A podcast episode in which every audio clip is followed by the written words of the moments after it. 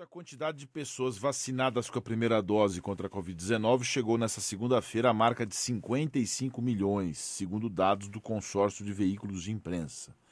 O número representa 26% da população brasileira, levando em consideração as pessoas que receberam as duas doses, aí o dado abaixa bastante ainda, né? A quantidade é de apenas 11% dos habitantes no Brasil.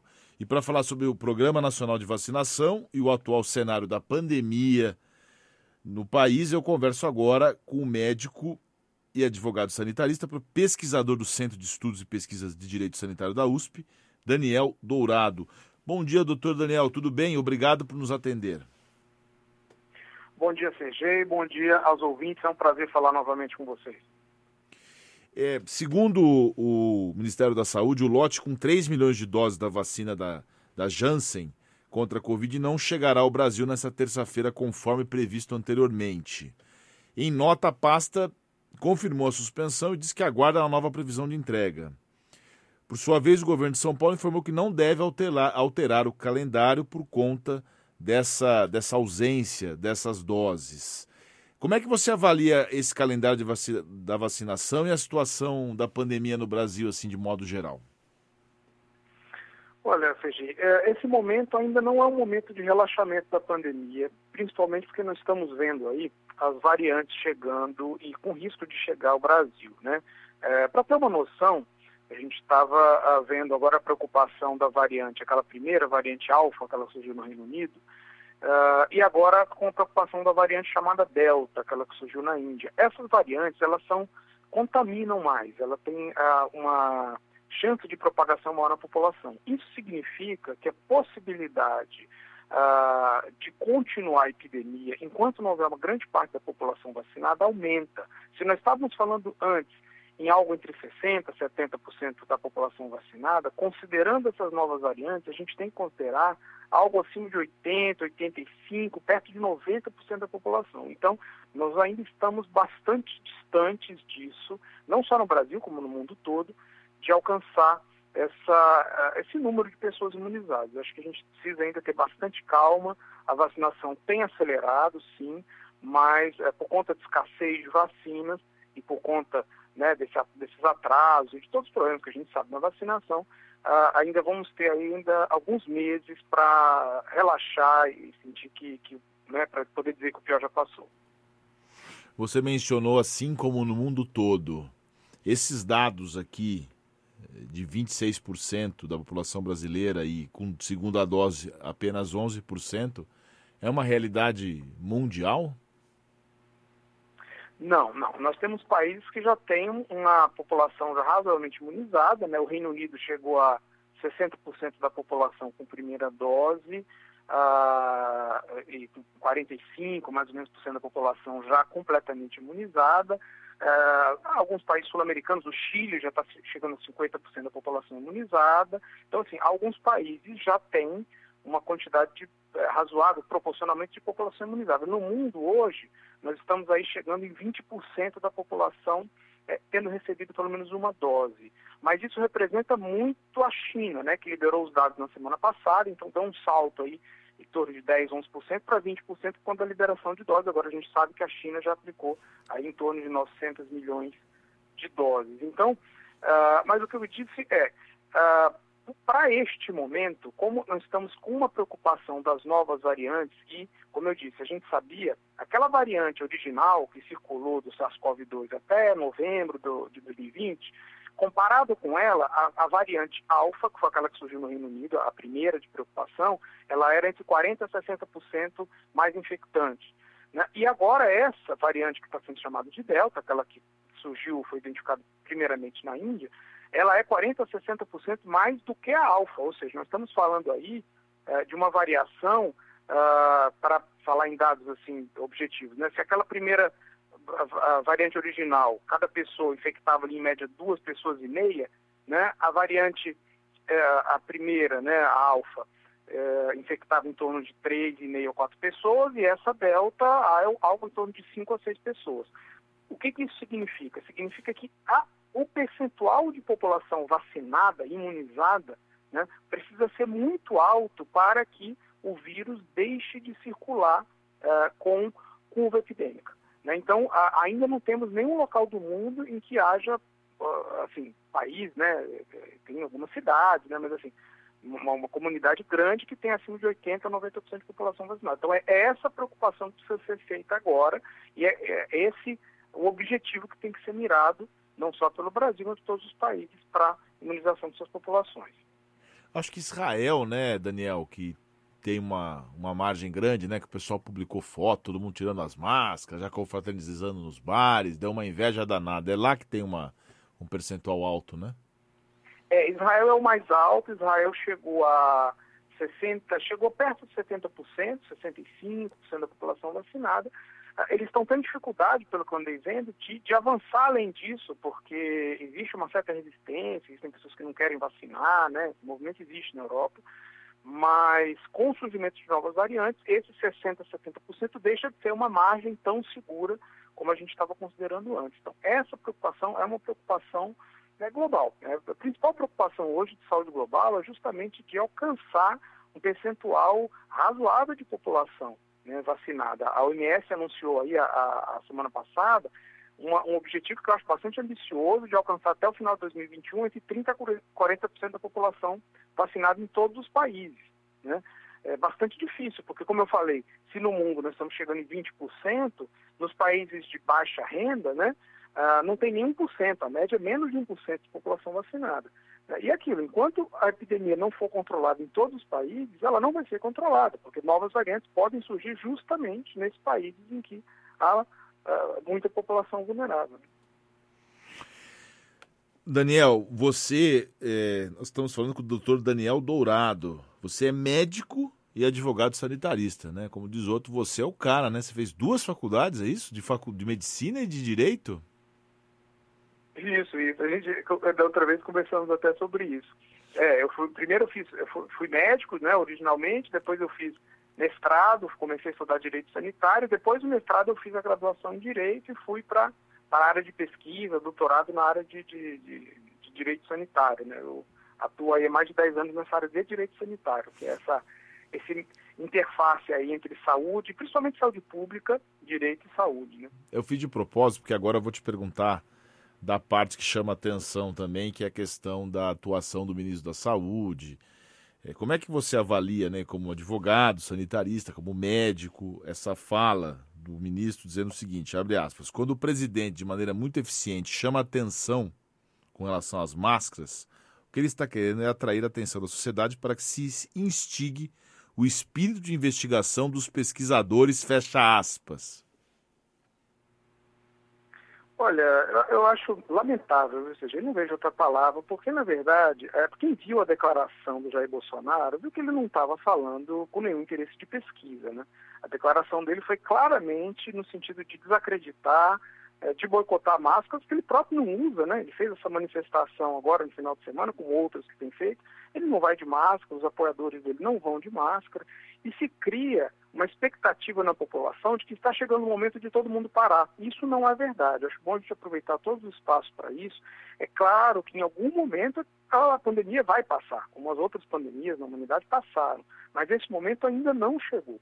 Ainda é muito precoce, principalmente no Brasil, como a gente falou, que ainda está com uma, um percentual da população vacinada baixo, falar uh, em, em, simplesmente parar de usar máscara para quem já se vacinou ou mesmo para quem teve a contaminação.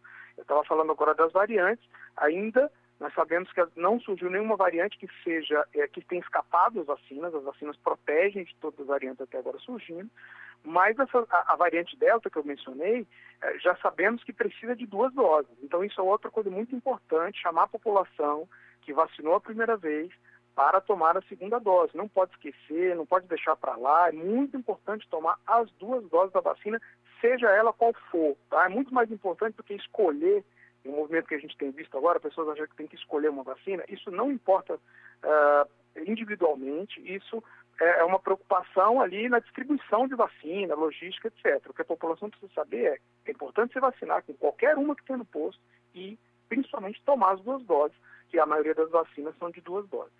Ou seja, essa, essa declaração do ministro e a declaração do, do Bolsonaro levam no sentido de desinformar a população. Acho que isso é muito preocupante. Né? A resposta a uma pandemia ela precisa de comunicação de crise, precisa de uma, uma mensagem clara e direta para a população da necessidade de tomar essas medidas.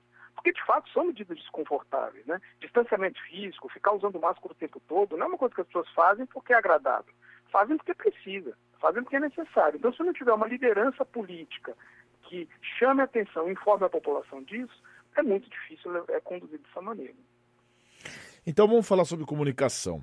É, é, na época do. Para fazer uma, um paralelo, mal comparando, quando o falecido ex-ministro Márcio Tomás Bastos, saudoso ministro Márcio Tomás Bastos, advogado, é, teve lá umas invasões de escritório de advocacia, o AB foi para as ruas, disse que era um absurdo, e realmente é um absurdo, você não pode invadir o escritório de advocacia, você pode invadir a casa do, do investigado, mas não do advogado. É, e aí você teve essa força da OAB à época fazendo essa pressão. Tem muitos médicos que defendem a verdade da autonomia do médico. E todo mundo fica falando uma coisa ou outra. Ah, porque o médico tem que ter sua liberdade. O ministro da Saúde é médico também. Ele está falando aqui uma questão como médico, como ministro, mas ele é médico também. O que eu te pergunto? Tem uma entidade, o Conselho Federal de Medicina, você é pesquisador do Centro de Estudos Pesquisa de Direito Sanitário da USP. Não falta uma, uma entidade, não que a OAB seja exemplo, né? Porque a OAB também não vai bem ultimamente, aliás, faz tempo. Mas não, não falta uma estrutura que possa dizer o seguinte: olha, é isso que as entidades dizem que é o certo, para poder nortear não só os médicos, mas a sociedade em geral? Pois é, a, a, esse papel, ou seja, ele cabe muito ao Conselho de Medicina, porque o Conselho Federal de Medicina é a autarquia federal que regula a profissão. O que nós temos são sociedades médicas, que são associações civis, né, associações de especialidade, a sociedade de especialidade, que têm se pronunciado muito enfaticamente no sentido das medidas é, comprovadas cientificamente. Então, se a gente for pegar manifestações, é, citar aqui alguns exemplos da Sociedade de é, Pneumologia, da Sociedade de Infectologia, da Associação de Medicina Intensiva, todas elas tem se manifestado já há muito tempo, não é de agora, desde o começo da pandemia, no sentido das medidas comprovadas cientificamente. É, e aí não só contra aquele tal tratamento precoce, daqueles medicamentos que não funcionam, é, como no sentido de uso de máscara e distanciamento físico, porque isso já está comprovado, né? não é mais desconfiança, já tem vários é, estudos científicos de outros países, não só do Brasil, mas também no Brasil, demonstrando quais são as medidas que devem ser adotadas. O que acontece é que o Conselho Federal de Medicina, que tem que regular a profissão, uh, se viu numa situação, primeiro, de estar politicamente alinhado com o governo federal, e depois de ver uh, muitas uh, atuações, né, sobretudo dos ministros da Saúde, do próprio Ministério da Saúde, incitando, né, estimulando os médicos a prescreverem determinados medicamentos, o, o Conselho Federal se viu nessa situação de não poder é, é, censurar essa conduta. Então, o Conselho Federal acabou soltando um parecer, se colocando ali, o Conselho Federal de Medicina, né? Olha, é, cada médico vai assumir sua autonomia, desde que haja responsabilidade. Isso existe, isso sempre existiu, que é o tratamento fora de bula. Agora, a responsabilidade é do médico, que deve informar o paciente dos riscos e de, do que está acontecendo. Agora, dentro disso, há, há um, um, espectro de ação, né? ou seja, o médico não pode é, inventar um tratamento da cabeça dele completamente experimental e dar para o paciente. Isso, isso é outra coisa. Né? Sim, isso é, não, está dentro é, da autonomia. É, você mesmo mencionou, sempre existiu, aliás, sempre vai existir. Né? Assim, assim como tem o erro médico, né? você pode ter um tratamento equivocado, é, você pode ter. Uma coisa é a pandemia ou o médico traçar paralelos que não são de acordo com o que existe ali como plano ético. É como se fosse um advogado é, fazer alguma coisa na sua profissão que não seja de acordo com o que a OAB fala. Eu vou ser antiético para ganhar, não pode. Aí você também não pode, não é? Mais ou menos isso, né? Exato. Acho que assim, a preocupação deve ser nesse sentido menos uh, nos médicos que estão prescrevendo em si, porque muitos estão fazendo isso porque receberam lá orientações do Ministério da Saúde para fazê-lo. Né? Agora o Ministério da Saúde está recuando um pouco em relação a isso, mas no ano passado inteiro e até no começo de 2021 havia uh, uma divulgação ostensiva do Ministério da Saúde com, com as tais orientações e os médicos estavam muito seguindo aquilo. Né? Então, mas, o, mas então, mas Daniel, por que, que o Conselho Federal de Medicina não caça então a carteira do, do, do ministro da Saúde? Porque o Conselho Federal de Medicina, como eu falei, ele primeiro ele está alinhado politicamente, né? Ele está bastante alinhado. Essa atual direção do Conselho Federal de Medicina, dá, né? né? Uh, alinhado politicamente com o governo federal. Então, vocês né? têm que caçar o, o, o conselho. Os médicos têm que se unir para caçar o conselho. É, já tem várias iniciativas nesse sentido, de médicos que fizeram representações, né? Uh, enfim, tem várias mobilizações nesse sentido. Então, é uma mobilização política, né? Ou seja, acho que chamar atenção para a sociedade e procurar, enfim, buscar esse caminho para responsabilizar a ação de quem deve ser responsabilizado, né? Bom, vamos, vamos tentar voltar aqui para a questão também técnica para a gente poder informar o ouvinte e eu quero sua opinião, sua avaliação sobre a matéria de hoje na Folha de São Paulo, do jornalista Everton Lopes Batista, que dá conta que Israel e Estados Unidos avaliam se vacinas da Pfizer e Moderna causam dano leve ao coração. Aí tem uma menção aqui, uma miocardite que pode acontecer em outras vacinas. Brasil não registra casos oficiais. Eu te pergunto, isso aqui é real? É, a gente sabe que qualquer tipo de gripe ou infecção ela pode causar um problema no coração. Então não é melhor, é muito melhor você se vacinar, eu te pergunto, do que ficar achando que a vacina pode ter algum efeito colateral, não é isso, Daniel? Sem dúvida nenhuma, ou seja, é muito importante informar isso. Outros efeitos colaterais que surgiram acabam ganhando uma dimensão maior do que a preocupação que deve ter. Ou seja, existem efeitos colaterais, existem, e todas as vacinas que são usadas uh, uh, podem ter algum efeito colateral. Agora, a proporção disso é muitas vezes inferior ao risco de ter o vírus. Né? O próprio vírus, o SARS-CoV-2, a Covid, cursa com miocardite. Nós temos descrito aí inúmeros casos de miocardite, tem pacientes que tiveram casos até graves de miocardite por conta da Covid-19. Então, assim, uh, e a proporção que a gente vai ver de vacinas é muito menor. A quantidade de vacinas já aplicadas no mundo, né, uh, sem contar a China aí, né, que eu falei que 900 milhões de doses, mas pelo menos os Estados Unidos já aplicou mais de 300 milhões de doses, né, o Reino Unido aí quase 70, 80 milhões de doses, muitas vacinas já aplicadas e o, a, a, o percentual, a proporção de efeitos adversos é muito baixa. Né? Mesmo aqueles efeitos adversos que motivaram a suspensão temporária das vacinas de, de vetor viral em alguns países, né, a, o tal da trombose, Uh, existe, alguns países tiveram essa preocupação, mas o risco é muito, muito menor do que de ter o vírus. Então, é muito importante levar essa mensagem para a população. Do ponto de vista individual, é muito melhor estar vacinado do que não estar. E do ponto de vista coletivo, então, esse, essa melhora se potencializa ainda mais. Ou seja, quanto mais gente vacinada, quanto maior a proporção da população vacinada dentro da comunidade, tanto melhor é a resposta à pandemia. Muito bem. Então, os casos raros não devem trazer nenhuma desconfiança sobre o uso de vacinas, né, Daniel? Nenhuma. É, se a gente for ver bula de medicamento, todo medicamento vai ter lá uh, citando efeitos colaterais. Todo medicamento, esse que a gente usa corriqueiramente, vacina não é diferente. Vacina tem efeito colateral, mas são muito, muito raros. Acho que é isso que a gente precisa deixar uh, na cabeça da população, de quem está nos ouvindo. Os efeitos são muito, muito raros a, a chance de você ter um problema tendo a doença é muito maior.